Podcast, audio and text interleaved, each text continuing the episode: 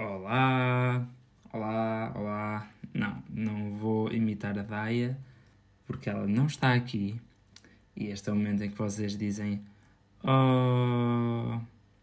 Bem, uh, por motivos de agenda e etc., e como vocês nos devem uh, estar a seguir nas redes sociais e estar a perceber do que é que eu vos estou a falar quer eu, quer a Daia, estamos com imenso uh, trabalho neste momento, uh, cada um pelos seus motivos, um, e simplesmente não nos conseguimos encontrar, entretanto, para gravar uh, este episódio. Por isso, neste episódio vou ser só eu. se quiserem só ouvir a Daia, pronto, têm de passar este episódio à frente, porque neste episódio vou ser só eu, vai ser um monólogo meu. Por isso, espero que gostem. Bem-vindos ao sexto episódio da Banca de Gelados. Vamos ao jingle. Chocolate, morango, baunilha, limão. Conversas bem frescas não faltarão. Uma bola de descontração, outra de assuntos variados é na banca. Banca do gelado. Bem, uh, vamos começar com, com um tema que marcou, pelo menos para mim, marcou esta semana, um, que é o Coachella, uh, ou Coachella, Coachella, não sei como é que se diz bem. Um, acho que toda a gente está familiarizada, mas o Coachella é uh, dos, se não o maior festival americano de música uh, e tem sempre um cartaz super bombástico.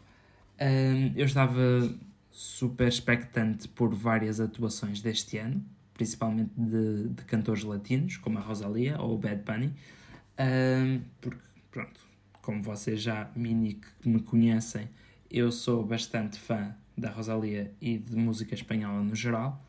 Um, e estava muito expectante. E uh, fui ver e, uh, primeiro, o Bad Bunny tornou-se o primeiro artista latino a uh, fazer headline, ou seja, estar na primeira fila mesmo do, ser o, o headline principal, o cabeça de cartaz principal de um dia do, do Coachella, uh, como as Blackpink foram as primeiras uh, asiáticas, acho eu. Uh, não sei se os BTS já fizeram, mas yeah. eu vi um post em que basicamente eles diziam isso. e é engraçado que ele disse uma, uma, uma frase que era tipo. Um, What do you prefer? Me speaking in English or hablando en español? E, e todo o público tipo, é espanhol, é espanhol. Foi muito, muito engraçado e honestamente foi história in the, in the making mesmo. Um, um, e falando da performance que eu mais esperava, a da Rosalia. Mais esperava, não porque ainda não a tenha visto, mas só porque eu sou mega fã dela. Um, e foi muito, muito bom. Vocês podem ir ao YouTube e ver, um, ver os lives que eles têm, que agora já não são lives, já são vídeos normais, mas tem lá como live, um, e ver os, os concertos de cada dia. Eles disponibilizam o broadcast. Um, e aí foi mesmo muito, muito bom. Uh, ela dançou com 40 uh, bailarinos e foi mesmo bombástico. As pessoas estavam todas muito on sync, se bem que ela depois na parte onde vai para a plateia uh, não conseguiu que ninguém cantasse com ela, porque pronto, eram mais americanos do que, do que espanhóis ali a estar a ver o concerto dela, mas foi mesmo muito bom e foi, estava tudo on point e a meio foi lá o marido, o soon to be uh, marido dela que é o Raul Alejandro, que também é um cantor de reggaeton, um, e que eles têm agora umas músicas novas em que anunciaram a sua o noivado, basicamente. Um, e eles cantaram essas músicas e foi mesmo ótimo, fantástico. Uh, todo o concerto foi mesmo bombástico. Só achei que o outfit dela não estava muito. Estava giro, mas não estava muito adequado àquilo que ela, que ela faz, que é as, as coreografias, se vocês forem ver, são muito complexas e aquele vestido não estava a ajudar totalmente. Nota-se meio que aquilo com o vento e etc. estava um bocadinho crítico. Bem, mas era para dizer que realmente esta semana tinha, tinha visto várias performances no Coachella e. Um, no Coachella, não, no YouTube do Coachella, que quem me dera ir ao Coachella um dia. Um, e que vi a da Rosalia inteira e vi outros clipes de outras, como a do Bad Bunny. Um, e vão ver. É, é, a minha recomendação, é uma das minhas recomendações da, da semana, é que, é que vão ver. Um, bem, passando a, a, outro tema, e é uma, é uma coisa que eu vou amanhã e que também queria, queria falar aqui, porque estou muito entusiasmado, que é o concerto do Jesus Cristo. Não sei se vocês conhecem o Jesus Cristo, mas vou dar um pequeno contexto. Um, uh, houve uma série barra novela, barra novela a gozar da RTP há uns tempos para trás, que se chamava Pôr do Sol, ficou bastante famoso, e no Pôr do Sol basicamente era uma paródia de uma novela. Um, havia cenários básicos de novela. O centro todo era a herdade do Pôr do Sol, que era uma herdade típica de novela, com, cav com cavalos, cerejas, uh, com uma família claramente de, de malta muito uh, abastada. Uh, mas depois há aquelas cenas básicas de novela, depois houve uma, uma, há uma filha gêmea que foi renegada à nascença e que trabalha numa revista em Lisboa. Há sempre estes, estes clichês das novelas. E muito com a identidade portuguesa também. Há, há muita identidade de bairro, de, da. Não me lembro como é que se chama, mas é um bairro em Lisboa. Aquilo é tudo passado entre Lisboa e Santarém, que a herdade do Porto Sol é em Santarém. Um, e pronto, yeah, é uma série genial, incrível, goza com as novelas da torta e direito, mas falo de uma maneira muito inteligente e com uma escrita incrível.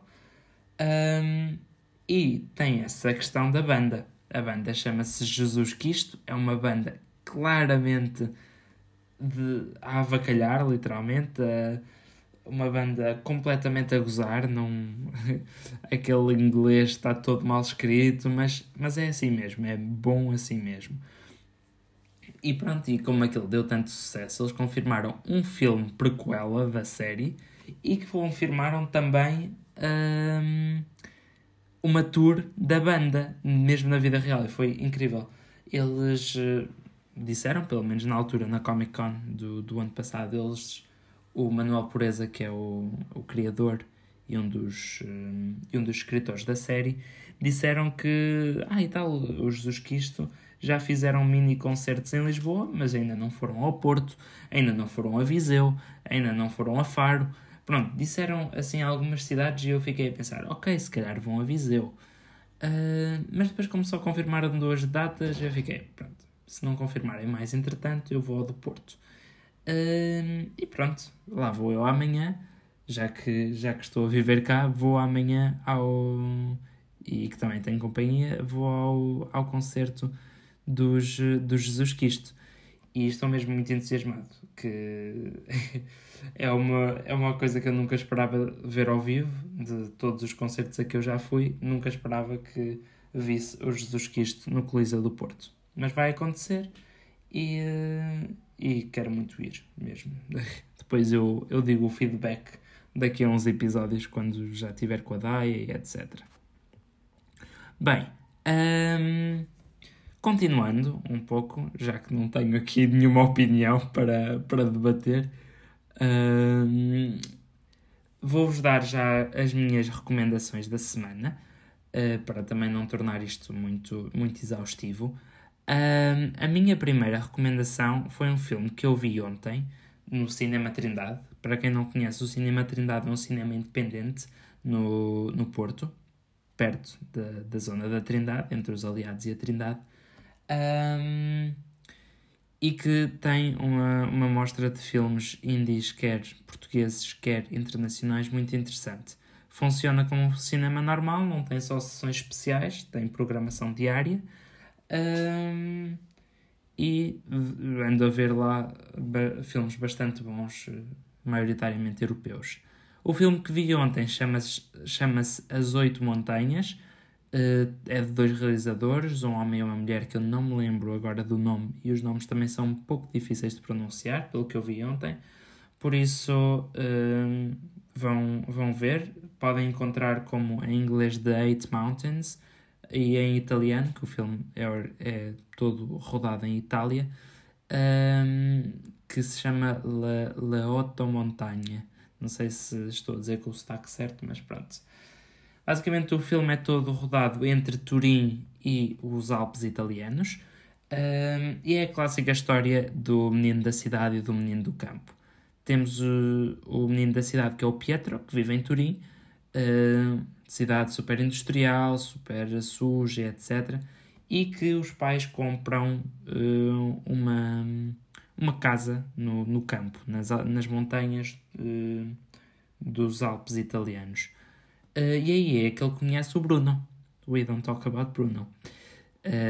mas não, vamos falar sobre o Bruno porque é, é, é importante para este tema.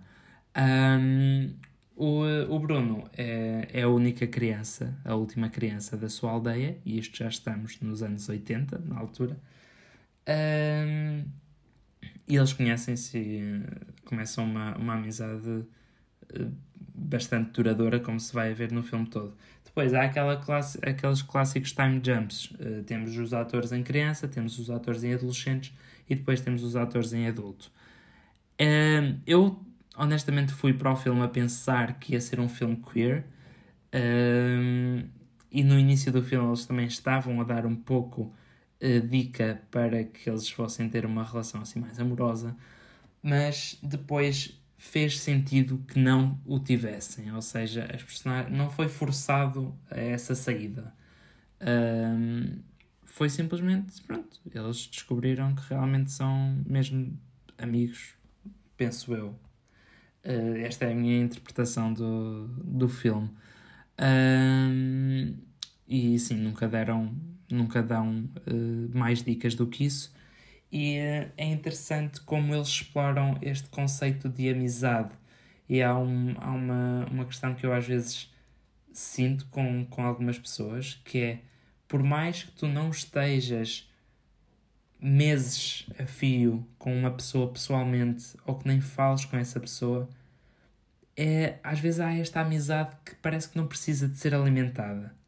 Não. Uh, isto não funciona para todas as amizades, mas na minha perspectiva, claro. Uh, e claro que qualquer uma das amizades, uh, se não é alimentada durante anos e anos e anos, acaba por desaparecer. Não é isso que eu estou a querer dizer. O que eu estou a querer dizer é que realmente há aquelas amizades quase incondicionais, ou seja, quando estás com a pessoa, é a mesma coisa do que há uns meses atrás. E uh, a amizade permaneceu igual, intocada. Uh, e é muito esta moral, por assim dizer, moral da história, um, que eu tirei do filme. Porque realmente eles exploram muito este conceito de de, de amizade uh, entre os dois, mesmo que estejam a distâncias enormes um do outro, uh, quer fisicamente, quer emocionalmente. Uh, e sim, é um filme muito giro, com uma banda sonora brutal, com cenários incríveis. Vão desde os Alpes italianos até o Nepal. Vocês veem todo o tipo de, de paisagens num, num único filme e é, é mesmo fantástico. E aquelas, pronto, a banda sonora é muito também, muito indie, que eu gosto muito. Uh, ouvi lá Bon Iver, ouvi uh, Beirute, uh, outros uh, artistas que não estou a lembrar agora, lembrei-me desses dois, porque adorei as músicas que eles puseram deles, basicamente. Ou que penso que puseram deles, agora também não me estou a recordar porque às vezes eu confundo as coisas, às vezes confundo se foi um filme, se foi este filme ou se foi outro filme. Mas acho que sim. Uh, se estiver errado, depois corrijam-me, digam nos comentários, ai tal, não tem Beirute, não tem Bon Iver. Mas acho que sim, acho que tem ambos, porque ouvi as músicas e acho que, acho que reconheci. Uh, bem, essa é uma das recomendações que eu tinha para fazer. A outra é uma série que eu adoro já desde há alguns anos e que tenho acompanhado sempre. E só esta semana é que me apercebi que tinha começado, só há uma, duas semanas é que me apercebi que estava uh, quase já a acabar a terceira temporada e que eu ainda não tinha começado a ver, que é The Mandalorian. O uh, Mandalorian é uma série do universo de Star Wars uh, que se passa depois do episódio 6, ou seja, depois dos filmes antigos, que depois da. basicamente depois do fim do Império Intergaláctico, que é a história dos filmes antigos, e baseia-se só no, no Mandalorian, que é uma. Não sei se diz uma espécie, um, não é uma espécie, é uma. Uh, uma população. O, país, o planeta chamava-se Mandalore e eles são os Mandalorians, pronto, basicamente. Não, a série está bastante famosa, por isso acho que a maior parte de vocês vão conhecer. Um, e sim, está na terceira temporada e estou a adorar, como sempre. É uma série que nunca desaponta. O Pedro Pascal é quem faz do primeiro do, do Mandalorian principal, do Din Djarin, que tem o, o, aquele bebezinho que normalmente se chamava Baby Yoda, um, mas que já se sabe o nome real dele. Depois vocês vão ver a série vão ver. Um, e, uh, e segue basicamente as, as passadas dele. Uh, não posso dizer muito mais, senão ia dar spoiler. Esta terceira temporada está mesmo incrível uh, e segue a mesma linha estética das outras temporadas, que é uma das coisas que eu mais adoro na série. É que tem. é tudo tão estético que. que dá mesmo gosto de ver os episódios. Para além de, do plot estar muito, muito bem escrito, é, dá mesmo muito, muito vontade de ver por causa do, da parte estética também. Um, por isso, sim, vejam as Oito Montanhas, vejam Mandalorian. Uh, agora vamos uh, passar a outro, uh, a outro tema. ah, posso-vos dar já também a recomendação de, do gelado desta semana. Recomendação que não é assim tão recomendação, que eu não gostei muito. Um, é a barra de manga, chama-se mesmo assim, barra de manga, da Solero. Uh, não se pode dizer que é uh, um gelado que é um, que é um Solero de manga, porque é simplesmente uma barra de manga. Ou seja, é o gelado mais não prático que eu já comi na minha vida. Por isso, zero pontos para, para essa parte precisamente porque não tem pauzinho, não tem nada, só, vocês têm de estar a comer diretamente do plástico, basicamente. Uh, eu achei uma coisa super estranha. Depois, é muito estranho para mim um solero ter leite. Normalmente o solero para mim é só água com sabores da fruta. Que é isso que torna uh, o solero um solero, para mim. A parte de manga é incrível, a outra parte não tão incrível. Uh, por isso eu dou-lhe tipo um 5, 5 em 10. Não, não consigo dar mais porque a questão de não ser prático, a questão de ser só estranho ter lá leite, não sei. Dou-lhe um 5 em 10. Uh, comi-o num, num sítio uh, que não conhecia, que era a praia de, de Lessa da Palmeira.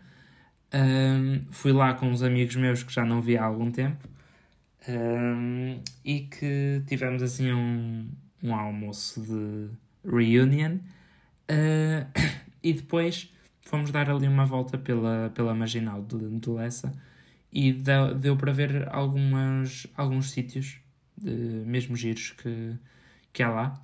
Aquilo não tem muita coisa para fazer. Tem uns bares, uns cafés, um farol, depois tem umas fábricas mais lá para a frente que não, não tornam aquilo assim tão bonito tem lá umas praias e depois tem lá uns edifícios do, do Cisa Vieira uh, que eu achei mesmo bonitos. Eram a Piscina das Marés e a Casa de Chá da Boa Nova, que agora é um, é um restaurante todo fancy do, do chefe Luís Portugal, acho que é assim que ele se chama, que é, que é um dos chefes responsáveis pelo Masterchef Portugal. Uh, que, by the way, é um programa que eu adoro imenso, porque adoro cozinhar. Um, e vejo, tipo, religiosamente aquilo. Um, antes de começar o de Portugal, eu via o da Austrália e etc.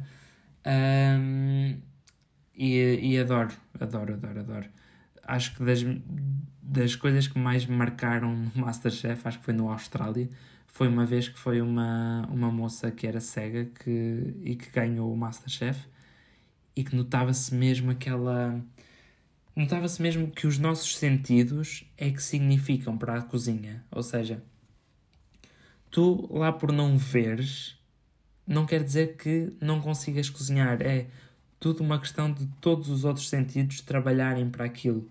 Claro que é muito interessante e, etc. Tu estares a cozinhar e estares a ver o que estás a, o que estás a fazer.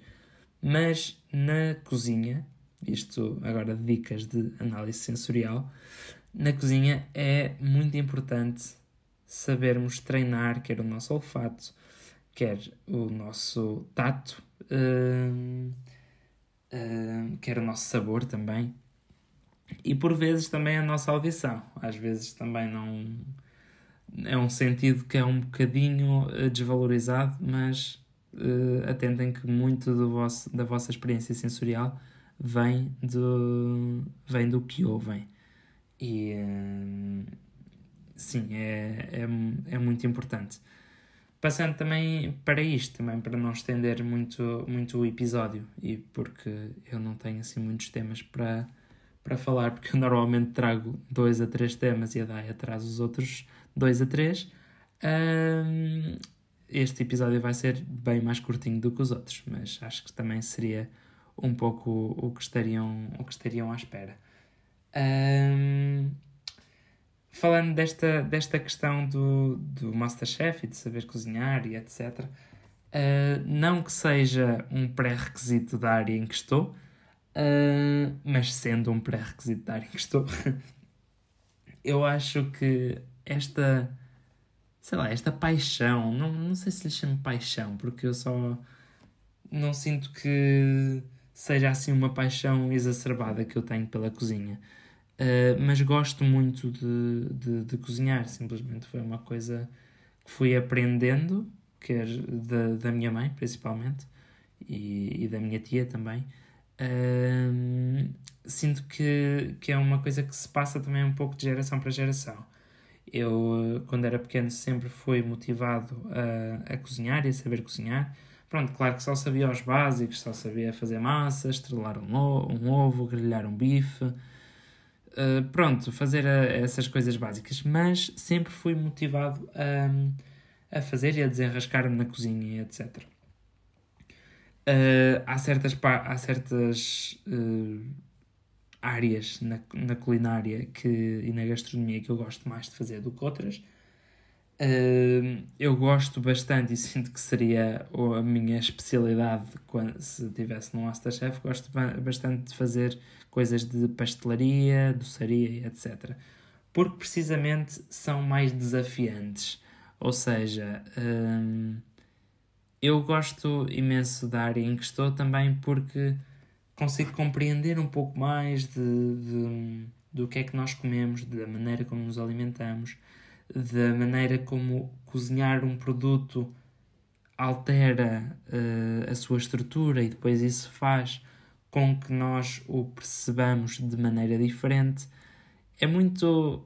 Uh, é muito esta, esta questão de a minha área também influenciar uh, muito o que eu depois faço no dia a dia, porque realmente eu sendo, eu estando a, a trabalhar em, em análise sensorial já há algum tempo, já, já um, quase há dois anos, um, leva-me também a, a fazer isso, a fazer um pouco de análise sensorial na minha vida normal.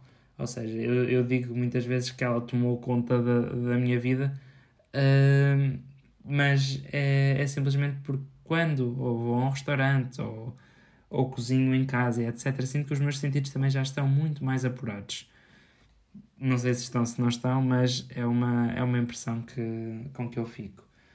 Uh, e falando muito disso, uh, da parte de, de ser mais desafiante, é, é interessante porque compreendendo mais o que está por trás e a ciência destas coisas, uh, sinto que também é uma.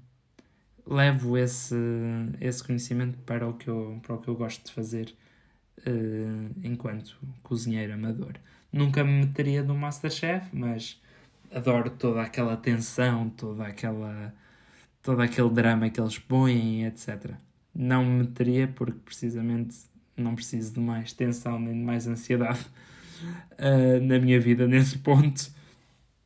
Por isso uh, acho que seria um fracasso no Masterchef por causa disso. Não que não confiasse em mim para ser um, um bom cozinheiro, mas simplesmente acho que uma competição de, de cozinha é um pouco too much para mim. Pronto, uh, este episódio fica mesmo uh, por aqui. É um bocadinho, um bocadinho mais curto do que, do que o que estão habituados. Na próxima semana, em princípio, será só a Daia. Vamos, vamos ver como é que vamos intercalando isto, porque, como sabem, os episódios não são gravados logo na semana em que, são, em que vão ser transmitidos. Mas, uh, mas sim, vamos vendo como é que vamos organizando e espero que tenham gostado. Espero que não vos tenha entediado com este meu monólogo de quase meia hora. mas uh, obrigado por estarem aí e sigam-nos no, no Instagram em uh, bancadosgelados.pod uh, e também no TikTok Beijinhos e abraços e até ao próximo episódio. Tchau, tchau. Chocolate, morango, baunilha, limão. Conversas bem frescas não faltarão. Uma bola de descontração, outra de assuntos variados é na banca. Banca do gelado.